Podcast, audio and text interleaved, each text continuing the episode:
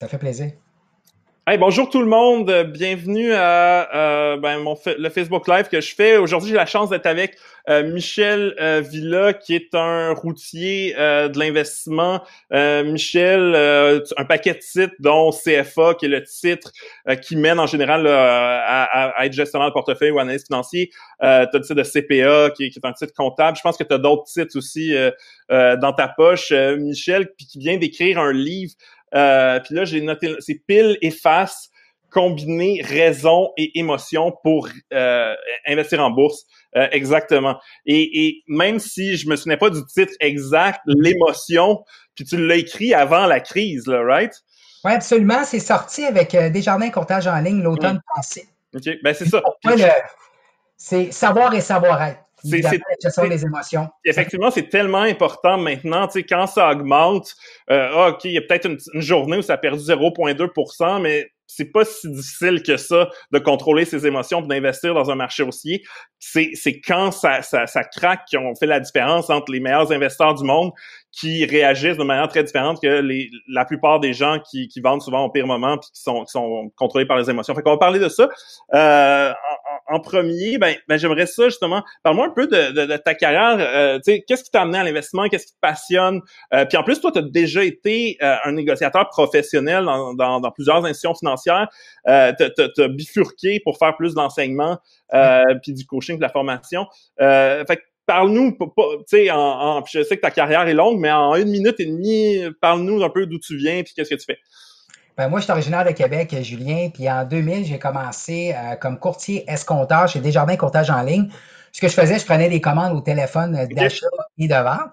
avant, avant, que la plateforme en ligne existe, right? Oui, dans le temps, c'était à 42 la transaction au téléphone. Puis là, on a eu le virage euh, Internet, puis j'étais rentré vraiment dans la bulle technologique. Mais ce qui est le fun, c'est que je me suis familiarisé évidemment avec la gestion des émotions parce que quand tu commences dans ce domaine-là, tu as le goût toi aussi de négocier activement. Hmm. Tu te dis, ben, j'ai des études, puis euh, je vais me tirer d'affaires, puis il y avait tellement de belles opportunités à l'époque. Ben oui. C'est une belle école. Et par la suite, je suis rentré comme euh, arbitragiste action, trader pour la Caisse de retraite d'Hydro-Québec. Je suis resté là pendant cinq ans et demi. C'est quoi la différence avec euh, des jardins courtage en ligne? Ben, tu fais des transactions d'achat et de vente, mais pour un gestionnaire de portefeuille. Et par la suite, j'ai fait le même travail au CN. Fait le saut du côté bancaire chez la Banque Scotia et j'ai euh, terminé pour gérer de l'argent dans une institution financière de 2012 à 2014. Et c'est là que j'ai réalisé que j'avais un ego, puis que j'avais l'impression que le savoir c'était nécessaire, mais finalement c'était pas suffisant. Et je hmm. me suis royalement cassé la gueule, Julien. Et c'est là qu'un an plus tard, j'ai pris là le, le, courage à deux mains, puis de me lancer à mon compte et de me dire, je veux euh, familiariser euh, les gens davantage à l'importance du comportement humain à la bourse. Hmm. J'ai parti michelvilla.com. Je donne la formation, je donne des cours, j'écris des articles, euh, chroniques. Et tu as dit quelque chose d'intéressant, tu t'es cassé la gueule professionnellement ou avec ton propre portefeuille d'investissement? Professionnellement. OK, OK. Professionnellement. Parce que il y a des histoires aussi, il y a des professionnels qui professionnellement ça va bien puis qui ont tout perdu sur le plan personnel, ce qui est bizarre à réconcilier, mais ça existe. Oui, absolument, mais euh, l'opportunité que j'avais dans le fond, c'était de gérer de l'argent, comme on dit, euh, comme un prop trader. Prop trader, c'est mm. quoi? C'est tu génères du profit pour euh, la banque, mm. ça monte ou que ça baisse. C'est vraiment un objectif de rendement absolu. Ce qui arrive, c'est que tu deviens tellement confiant avec toutes les études, tes connaissances, les livres que tu lis, puis tu as l'impression que tu peux contrôler ce que le marché boursier va faire. Mm. Mais malheureusement, tu ne peux pas. Puis le problème, tu disais ça d'entrée de jeu, c'est que quand le marché boursier recule, ben, une perte théorique, c'est deux fois plus douloureux qu'un gain équivalent. Donc, gagner 100 dollars, c'est fun. Les perdre 100 pièces, c'est plate en tabarouette. Donc, qu'est-ce que tu fais? Ben, souvent, tu dis, ben, ça va revenir, puis tu patientes, puis tu rajoutes sur ta position, puis là, mon puis tu ramasses là, euh, tes dents à terre avec tes doigts cassés, comme on dit. Cool. Euh, puis, c'est quoi ton... Là, je te ramène encore plus tôt euh, probablement, c'est quoi ton premier souvenir lié à l'argent où tu te souviens du montant? Donc, ça peut être euh, un nombre de scènes comme euh, un, montant dont tu te souviens qui, qui, qui t'a marqué. Première transaction, c'était une transaction d'option. OK. J'ai vraiment. De combien? De combien? c'était 250 J'avais acheté des actions de Téléglobe, TGO. Puis la pire chose qui peut arriver quand tu commences, c'est d'avoir du succès. Mm. J'ai eu, un, eu un timing incroyable. J'ai été vraiment chanceux. Puis là, ça m'a donné là, la piqûre de vraiment y aller avec des options. Mais malheureusement, là, plus que tu multiplies les transactions d'options d'achat, tu te brûles. Puis finalement, j'ai tout perdu ce que j'avais fait dans un court laps de temps. Mais c'est ma première transaction, c'est euh, Téléglobe qui n'existe plus en ce moment. Cool. Euh, puis, c'était quoi ton revenu l'année dernière? Mon revenu l'année dernière, wow! Méchante question. Écoute, euh, on va faire un deal. Si tu me donnes ton revenu de l'année passée, je vais tenter d'y répondre. Écoute, j'ai j'ai pas encore fait mes impôts parce qu'ils nous ont donné. Euh, puis j'ai commencé à me payer un salaire. Je vais donner mon salaire que je me paye euh, de manière, on se paye mensuellement chez Arbekin. Donc j'ai un salaire annuel de 60 000. Par contre, c'est moins élevé l'année passée parce que j'ai seulement commencé à me payer euh, en, je pense en août 2019. Donc mon salaire est vraiment plus bas là, en 2019. Puis là, on va faire les impôts, on va le regarder, là, mais j'ai trois mois de salaire à temps plein, puis avant ça, j'ai des revenus assez ridicules. Euh, fait que ça doit ressembler à 25 000. Je veux pas m'engager quelque chose si euh, le Revenu Québec écoute quelque chose, là. Mais euh, en tout cas, c'est ça. Fait que, fait que toi, finalement? Ben, je pense qu'on manque de temps. On va passer à l'autre question. Non, sérieusement. La seule information que je vais te donner, dans le fond, c'est que quand j'ai commencé en 2015, j'ai fait 7 500 La deuxième année, 48 000 de revenus. La ah, troisième, 61 000 et là, le seul indice que je te donne, c'est que j'étais à ma cinquième année, puis mon revenu est au-dessus de 60 000. C'est tout ce que je peux aller. Euh, c'est pas mal. Écoute, les, deux premières années de, de ça ressemble, c'était proche de zéro. Là. OK. je te comprends, tu as bâti de A à Z, c'est tout à fait normal.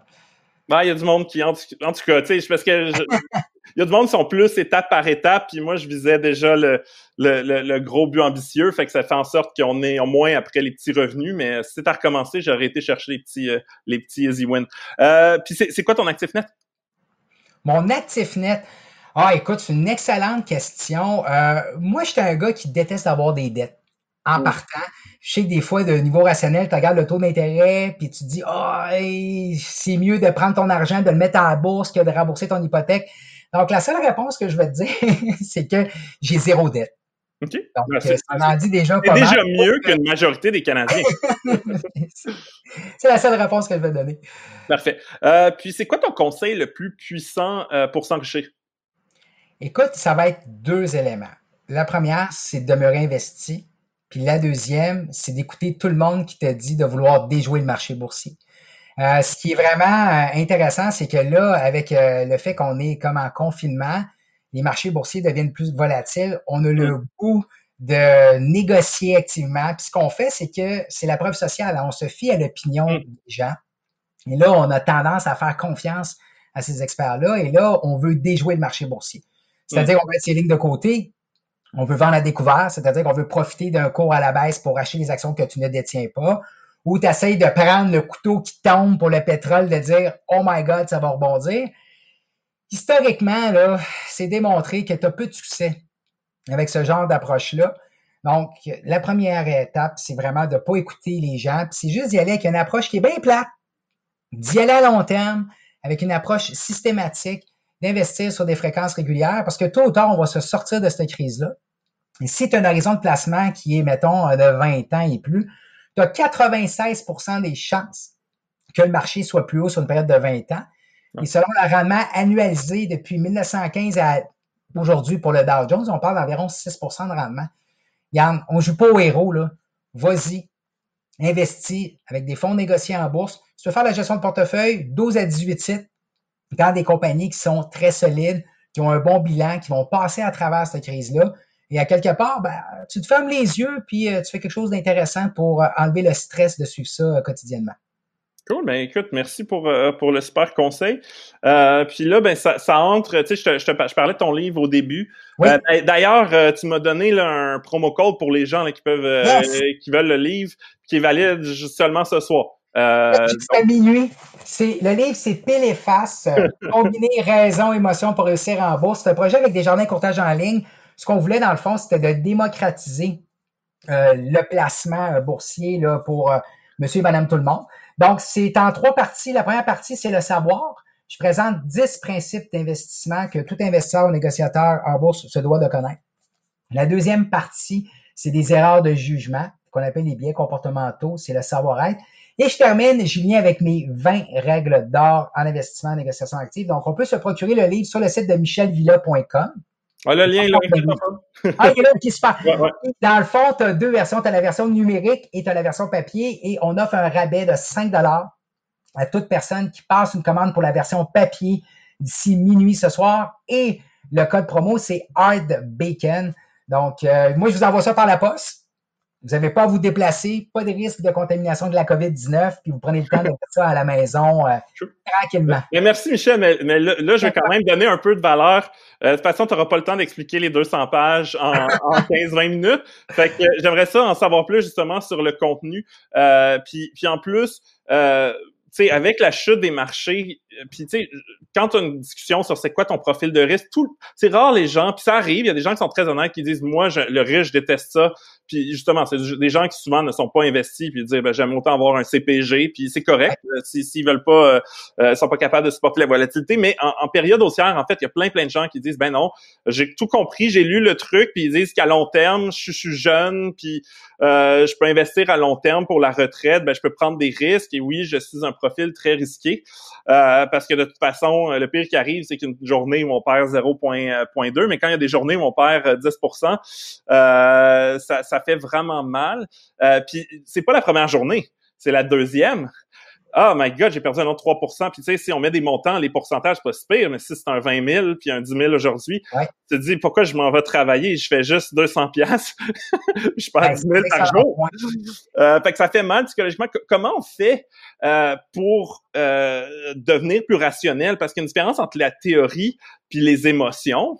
Et en plus, euh, c'est la pire erreur à faire. Et, souvent, les petits investisseurs vont vendre, tu sais, puis c'est arrivé dans le dernier cycle, ils ont vendu en 2019, euh, puis ils ont décidé de, de, de tu sais, écoute, je me souviens, quelqu'un m'a dit, en, 2019, il dit j'ai tout, j'ai demandé, j'ai appelé mon courtier, j'ai tout retiré ça, puis je me suis acheté un truck, puis au moins mon truck, je le vois tous les jours. Parce que le rendement entre 2009 puis euh, puis puis ben, c'était pas 2020 là, mettons 2019, il était quand même exceptionnel.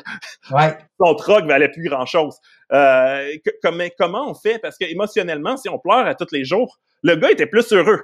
Euh, même s'il a fait une erreur financière monumentale, il a quand même été plus heureux pendant des années. Fait que, comment on fait pour se programmer? Y a-t-il des trucs?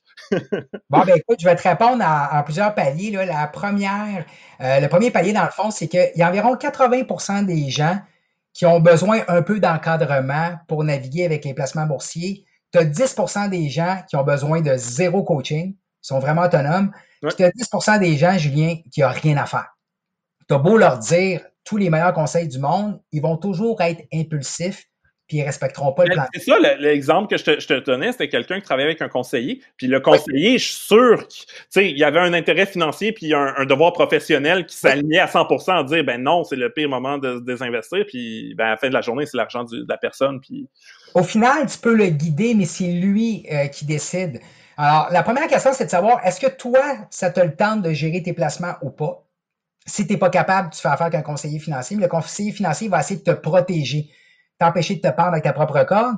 Mais après t'avoir expliqué tout ce qui se passe, c'est toi qui décides de tirer la plug ou pas. Le deuxième point, c'est l'effet de récence. L'effet de récence, c'est qu'on va s'attarder à la performance récente, puis on va se dire ça va être le reflet de la performance à long terme. Le meilleur exemple, c'est fin 2018. Je sais pas si tu te souviens, là, c'était le pire trimestre depuis les années 30, mm. le pire mois de décembre depuis 2008 les marchés étaient à la baisse. C'est arrivé en janvier 2019, tu poses la question à ta personne devant toi, Hey, le marché a fait combien en 2018? Les gens vont dire, ah, le marché a perdu 10 à 15% mais au final, aux États-Unis, on a perdu dans le coin de 5 à 6% puis au Canada, on a perdu, je pense, dans le coin de 12% Donc, l'effet de récence, ça te dit que tu vas porter de l'attention à ce qui vient de se passer. Mais moi, ce que je te dis, c'est prendre une certaine distance avec tes placements. Prends une vue de 40 000 pieds, c'est démontré que plus tu regardes ton portefeuille sur une base régulière, plus tu vas être nerveux. Parce qu'on sait que perdre, c'est deux fois plus douloureux qu'un gain. Et tu as 54% des chances que le marché soit à la hausse demain. Si tu regardes ton portefeuille à tous les jours, tu vas vivre là, vraiment des hauts et des bas émotionnels. L'effet de récence, prends une distance, on regarde tes placements une fois par trimestre, même une fois par année. Ou mets en place avec des euh, bacon, des projets euh, de rebalancement de portefeuille, etc. Et le dernier point, c'est Daniel Kahneman.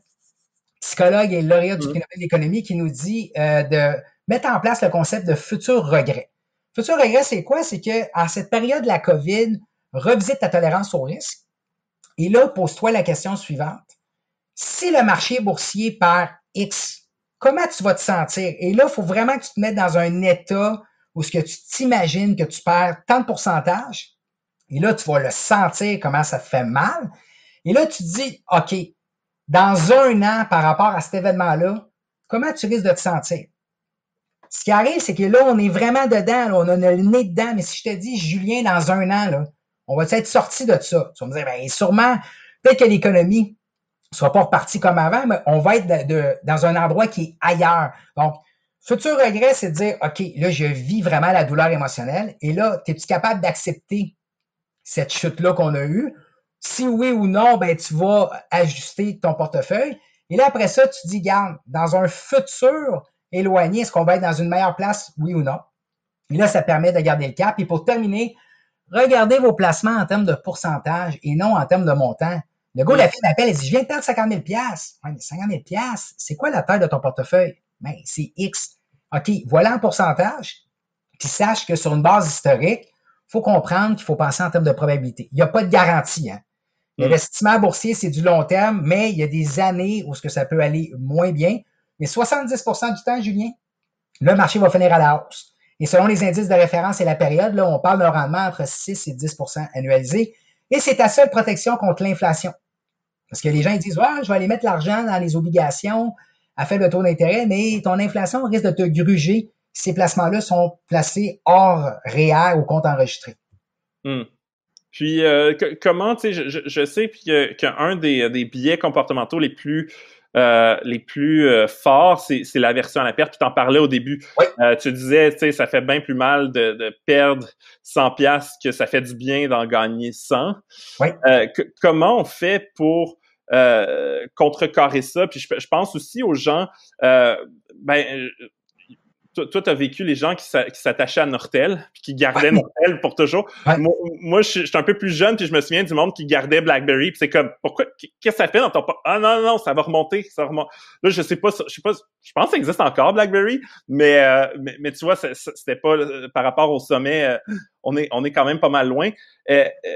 puis, puis oui, il faut investir à long terme, puis en général, c'est une bonne pratique de pas réagir trop vite, mais quand tout a changé. Euh, on, on, peut penser, mettons, à Warren Buffett, qui est un investisseur à extrêmement long terme, mais là, qui a décidé, qui a annoncé récemment, qui disait, ben moi, les, les, les compagnies aériennes, j'ai su une grosse perte et j'ai tout vendu euh, les, les, les, mes titres de compagnies aériennes parce que j'ai moins confiance dans le futur à long terme euh, des compagnies aériennes. comment on fait pour couper des, euh, des, des, pertes comme ça? Puis je, pense, tu sais, Warren Buffett, ça avait fait la même chose avec Tesco. Fait, euh, autant Warren Buffett est quelqu'un, tu regardes Coca-Cola, puis des American Express, puis des Gecko qui, peut garder un titre pendant 70 ans, puis être très patient avec les, hauts et les bas, autant il est capable de dire à tout le monde, hey, je viens de faire une erreur de 500 millions, puis euh, c'était vraiment stupide, puis passe.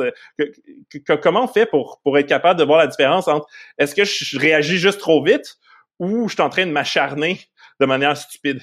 c'est vraiment une bonne question. Puis Warren Buffett, c'est drôle parce que son investissement dans les compagnies aériennes, il a dit que c'était une erreur. Mais c'est pas nécessairement une erreur parce qu'il y a personne qui était capable de prévoir la pandémie du coronavirus. Puis quand il est rentré en 2016, jusqu'à tout récemment, c'était vraiment un bon investissement. Mm. La première étape, c'est de déterminer d'avance c'est quoi ton plan de match. C'est ce qu'on appelle le pré-mortem. Mm. Le post-mortem, c'est qu'on va se rencontrer après le Facebook Live, c'est-tu bon, pas bon, on va amener des points d'amélioration. Mais le pré-mortem, c'est de dire c'est quoi la pire chose qui peut arriver, puis je mets en place le plan d'action. Si tu un négociateur actif, un trader, ça te prend un prix stop. Tu achètes une action à 10, à quel niveau tu vas sortir, coûte que coûte. 8 piastres, hmm. parfait, l'action va à 8, tu sors. Si tu un portefeuilliste, tu vas avoir un portefeuille bien balancé, différentes actions, différents secteurs, euh, diversification internationale. Et là, dès que le fondamental change, tu sors ton titre de ton portefeuille. L'autre point, c'est de dire, écoute, on arrête de dire qu'on gagne ou qu'on perd. Dès que tu dis à quelqu'un, je gagne ou je perds à la bourse, tu as comme une relation d'amour-haine. Hmm. Mais quand tu penses en termes de probabilité, quelqu'un m'a déjà dit, Michel, il faut que tu penses à dire, ça s'est juste pas réalisé selon tes probabilités ou ça s'est réalisé. Puis le point, c'est l'effet de dotation. Mettons que je te donne une tasse, OK? Puis on a fait cette expérience-là à l'Université de Cornell. On a donné une tasse à l'effigie de Cornell à des gens dans une classe. Puis on a dit, écoute, ça, c'est ta tasse à toi. Quel serait le prix que tu es prêt à vendre ta tasse? Là, les gens, ils disaient, bah, 5 piastres. Hmm. Et là, l'autre moitié de classe, on a posé la question, écoute, tu n'as pas de tasse, toi. Quel est le prix que tu es prêt à payer pour avoir la tasse? Puis là, les gens, ont dit 2,50 hmm. Ça veut dire quoi? C'est juste le fait que quand tu détiens un titre, tu tombes en amour. Ah, je l'ai analysé, j'ai donné de l'amour, il est dans mon portefeuille, il devrait bien faire.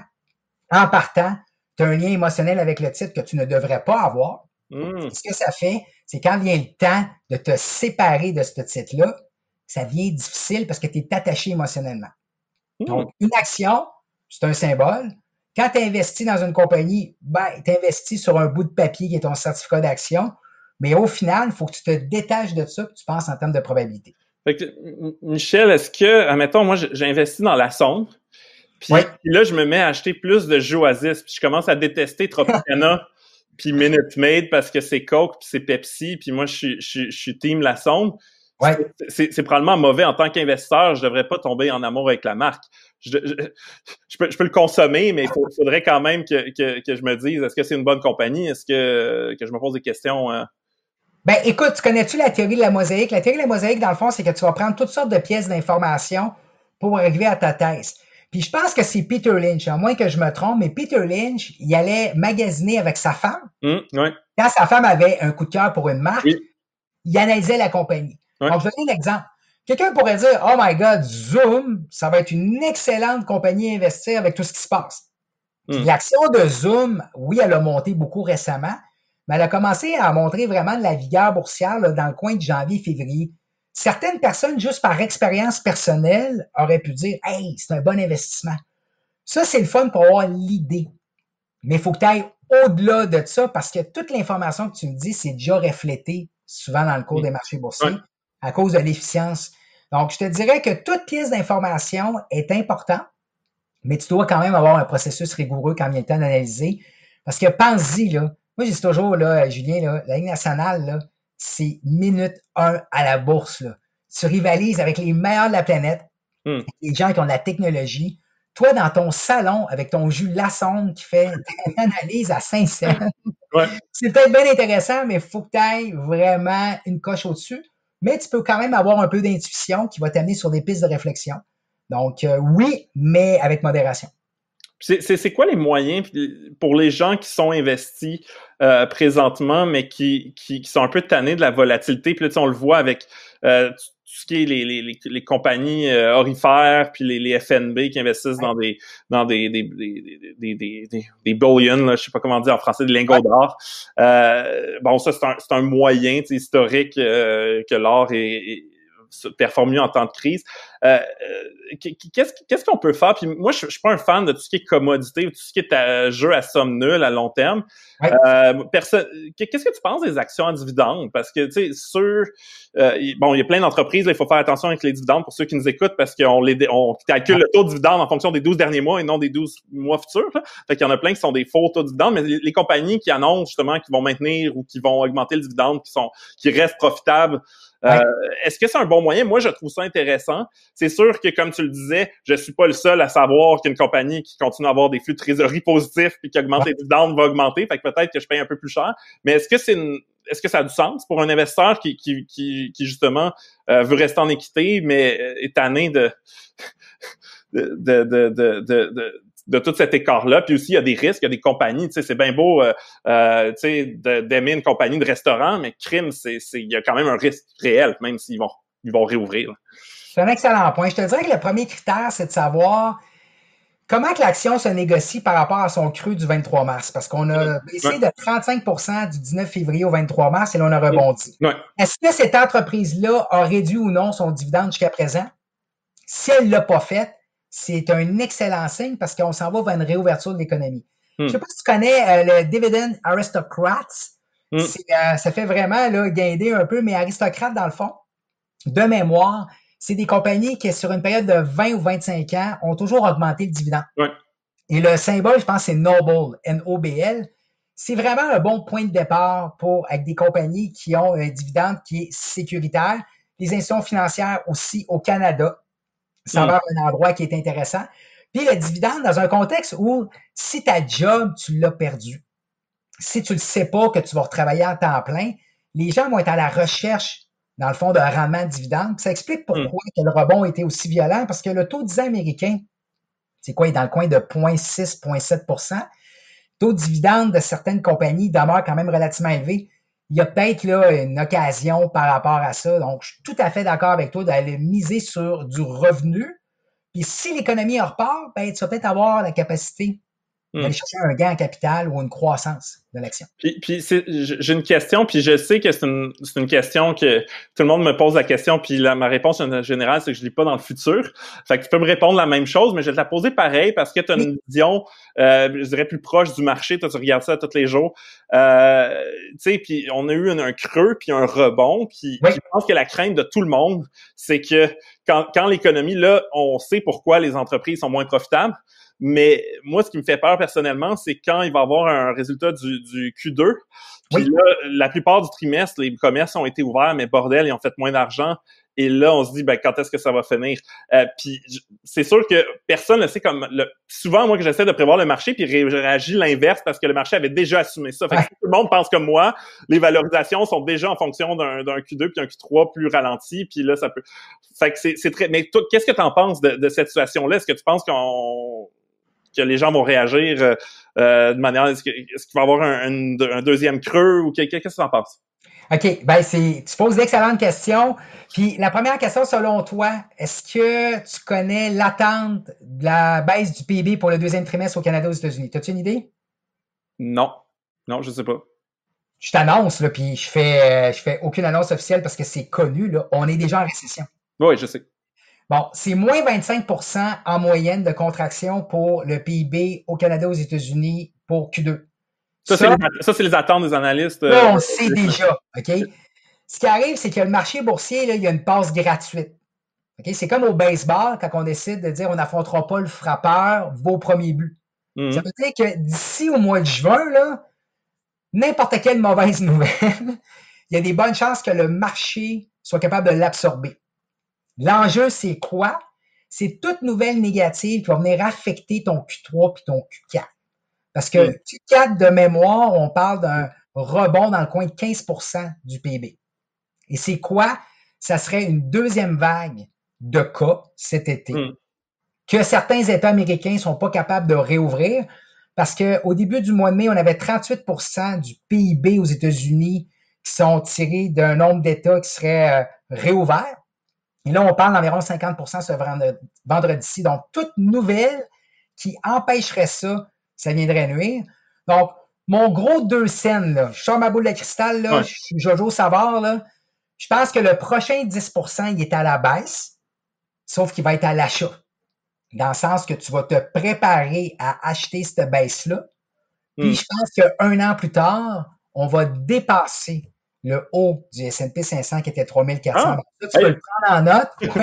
En décembre 2021, on est plus haut que le 3400, puis on peut ressortir cette vidéo-là, puis tu vas pouvoir rire de moi ou me dire, waouh, t'es chanceux. moi, je pense qu'on va aller faire vraiment un gros rebond parce qu'on va sortir gagnant de ça. Les banques centrales, les gouvernements ont dépensé beaucoup, puis ça va se faire dans un euh, marché haussier où ce que les gens croiront pas à ça. Puis il va avoir ce qu'on appelle le fear of missing out. On a vu déjà un aperçu mm. dans les derniers temps. Puis le marché va faire comme il est habitué de faire, c'est quoi? Frustrer le plus de monde possible au pire moment. Ouais, non, mais moi, ma peur, c'est que, tu sais, c'est tellement long, cette, espèce de, de truc-là. J'ai peur que les habitudes changent. Euh, Je sais pas. Moi, j'allais, euh, mettons, manger à toutes les euh, à toutes les midis chez, chez un restaurant MTY euh, qui est euh, Express. Euh, et, et, je sais pas, je suis paresseux fondamentalement. Fait peut-être que les vieilles habitudes vont se replacer, mais tout d'un coup que je me continue, je continue à manger chez nous. Euh, tu sais que par exemple nous on n'a plus de bureau chez Arbekin. Euh, là on a des discussions. Est-ce que sais, moi, j'essaye de, vendre aux employés de rester en télétravail, ça coûte moins cher.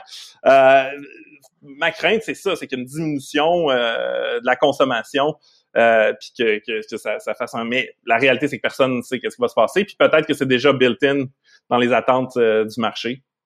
Ben écoute, tu as plusieurs points encore. Quand tu regardes la compagnie Google et Facebook avec leurs résultats qui ont sorti la semaine passée, ce qui est vraiment intéressant, c'est qu'ils ont vraiment réduit de beaucoup leurs dépenses d'opération. Il faut faire la différence entre l'économie et le marché boursier. Si on arrive dans une zone où la reprise est plus mitigée qu'on pense, mais que les compagnies font vraiment un effort de réduire leurs coûts d'opération, mm. les marges, on les maintienne, ça c'est correct. Deuxièmement, on est des bébites sociales. Mm. On est un animal social. Tous les gens vont vouloir se voir. Puis ça va passer par beaucoup de tests. Je pense qu'aux États-Unis, en ce moment, Julien, là, on administre 200 000 tests par jour. Mais j'avais écouté un, podcast avec Freak Economist, euh, avec Steven Levitt, qui disait que ça prendrait 20 millions de tests par jour. Parce que tu dois tester la personne à tous les jours parce que tu peux être asymptomatique, ou oh boy, je l'ai dit vite, puis tu peux, dans le fond, contaminer des gens. Donc, si tu arrives à un restaurant, on prend ta température, OK? On fait faire un test, mais tôt ou tard, on va peut-être s'habituer à ça. Puis moi, je me souviens dans le temps là, de la, la N1, puis la SRAS. À un moment donné, on avait du Purel, tout le monde se mettait du Purel, puis quand le vaccin va arriver, je pense qu'on va arriver dans un espèce de retour. Puis je vais terminer avec ça. Quand on regarde les cinq plus grandes entreprises du S&P 500, c'est Amazon, c'est Apple, Facebook, Google et Microsoft. Là-dedans, il y a des compagnies là, qui n'existaient pas en 1995. Ce que ça veut dire, c'est qu'il va y avoir environ 40% du S&P 500, qui est le principal indice de référence aux États-Unis, puis en passant, il y a 505 titres dans le S&P 500. Ça, c'est le moment le plus fort euh, du moment ensemble. C'est qu'il va y avoir 40% des entreprises qui seront plus là dans 10 ans. Hmm.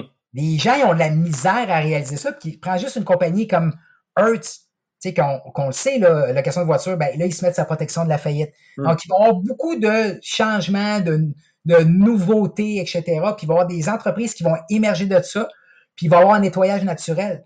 Mais ça, hmm. on a de la misère de faire cette distinction-là entre l'économie et le marché boursier, mais c'est super important. C'est pas pareil nécessairement. Hmm. Non, dans, le fond, tu sais, les, faillites qui, qui, ont déjà eu lieu, c'était des entreprises qui étaient déjà affaiblies puis qui auraient probablement fait faillite un peu plus tard. Absolument. Cool, ben écoute, merci, euh, merci pour ton vent d'espoir. Euh, Michel, c'est super apprécié. merci aussi d'avoir partagé euh, tes connaissances avec nous. Fait que merci encore, puis bonne soirée. Ben, merci à vous. Merci, Julien.